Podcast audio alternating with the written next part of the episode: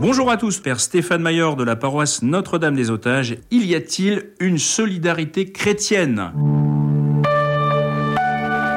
J'entends déjà les voix, les cris d'orfraie contre le communautarisme de tout poil qui menace euh, notre société, notre belle unité républicaine française. Ce communautarisme étant euh, le fait de certaines religions, mais pas que, aussi des chrétiens qui peuvent se refermer dans un repli communautaire dangereux.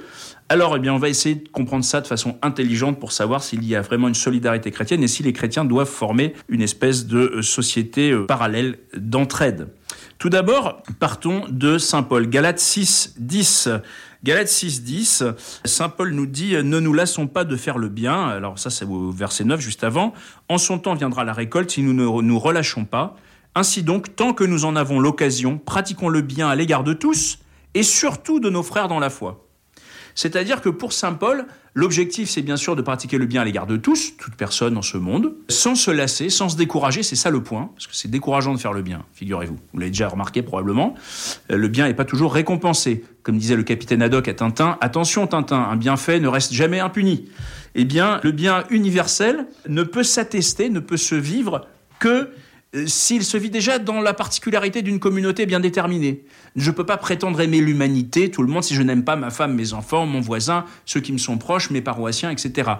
Donc en fait, ça veut dire que Saint Paul nous rappelle bien que d'abord le bien doit s'exercer à l'égard de ceux qui nous sont proches, de nos frères dans la foi, des chrétiens qui nous entourent, non pas pour le limiter aux seuls chrétiens, mais pour avoir l'endurance nécessaire pour aller porter le bien à tous. Ça, c'est vraiment l'enjeu pour Paul d'une Église universelle ancrée dans la particularité de, son être d'Église.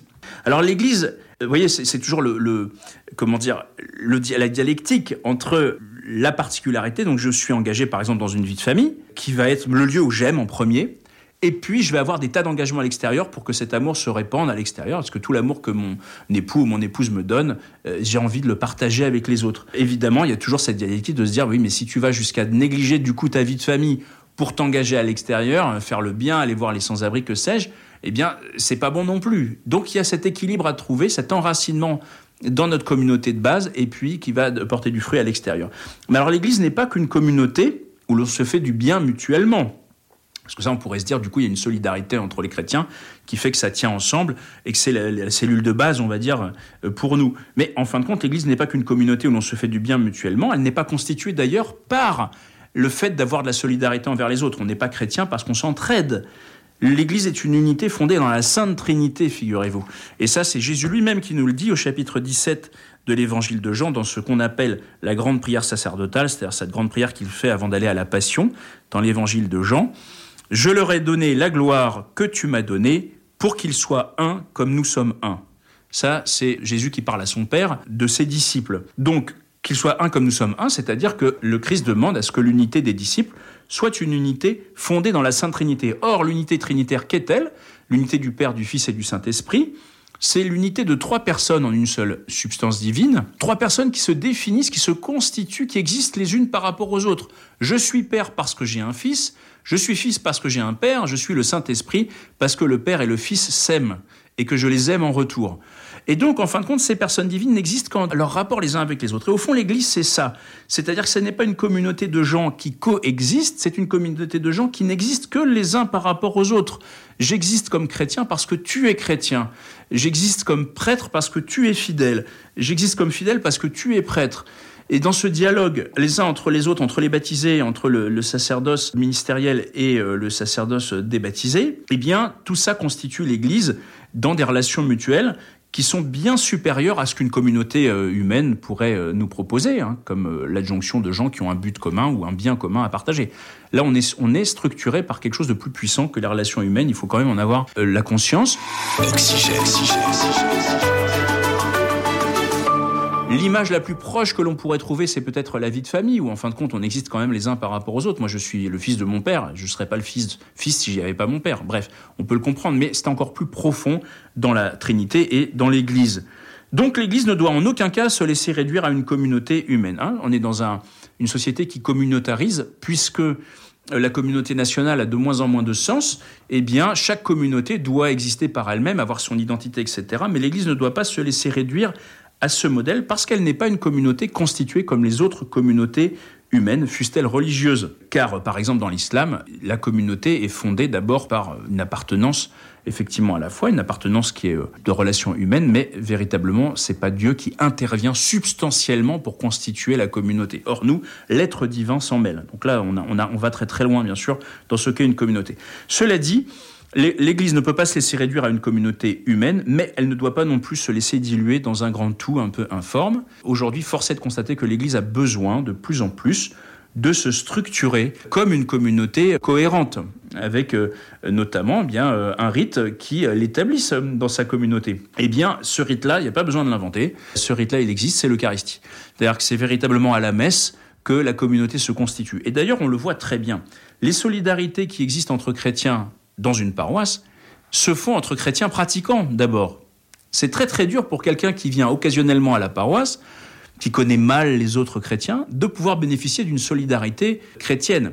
Or, on constate, je veux dire, moi je le constate tous les jours dans mon église, que les chrétiens pratiquants qui se connaissent bien parce qu'ils vont le dimanche à la messe ensemble régulièrement et qu'ils ont fait le pas de pas simplement repartir après avoir mangé l'hostie comme Judas le soir du dernier repas, mais qu'ils restent pour discuter les uns avec les autres et essayer de prolonger dans la charité fraternelle ce qu'ils ont reçu dans l'Eucharistie, eh bien ces chrétiens-là, quand ils ont un problème, ils peuvent s'appeler les uns les autres, se voir. Ça passe même pas forcément par le curé, grâce à Dieu. Il y a une solidarité qui s'établit très naturellement. Et donc ça veut dire que c'est bien la Sainte Messe qui nous fait rentrer dans cette vie trinitaire chaque semaine, qui nous reconstitue, parce qu'on a été un peu détruit pendant la semaine euh, dans ce monde de combat dans lequel nous vivons, eh bien on vient refaire ses forces, reconstituer sa communauté le dimanche à la messe, et on retrouve des liens d'amitié, de fraternité qui sont fondés non pas sur l'intérêt commun, mais bien sur le Christ lui-même qui nous donne son corps, son sang, et qui nous fait rentrer, et sa divinité, et qui nous fait rentrer dans la vie trinitaire.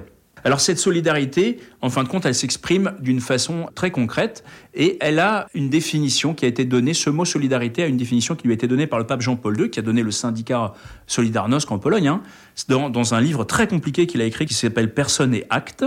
Il dit la solidarité est une disposition constante à accepter et à réaliser cette part qui revient à chacun du fait qu'il est membre d'une communauté donnée. Je suis chrétien, je ne peux pas dire je ne suis pas chrétien, je suis chrétien, je suis baptisé, je suis pratiquant régulier, je fais partie d'une communauté et donc constamment je dois accepter et réaliser la part qui me revient. Et la part qui revient aux autres, je dois pouvoir les aider à la réaliser. Et je trouve ma joie dans le fait que chacun se réalise dans cette communauté à sa juste place. Je ne vais pas prendre le travail des autres, je ne vais pas euh, déléguer aux autres ce qui est de mon devoir de faire dans la communauté, mais je vais vivre cette vie de solidarité profonde qui fait que notre être chrétien nous lie dans un devoir mutuelle qui nous constitue dans cette solidarité.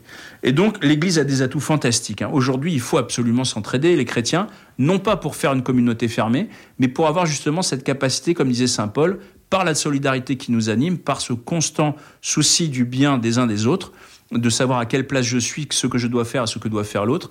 Par ce constant souci-là enraciné dans l'Eucharistie, nous devons nous aider les uns les autres pour mettre l'Évangile dans le monde. Personne ne le fera à notre place. Si les chefs d'entreprise chrétiens ne cèdent pas, personne ne fera venir l'évangile dans les entreprises.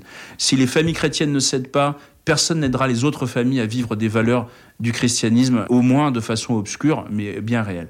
Donc nous devons, nous aussi, nous soutenir les uns les autres, non pas parce que nous avons peur de mourir, mais parce que nous voulons vivre.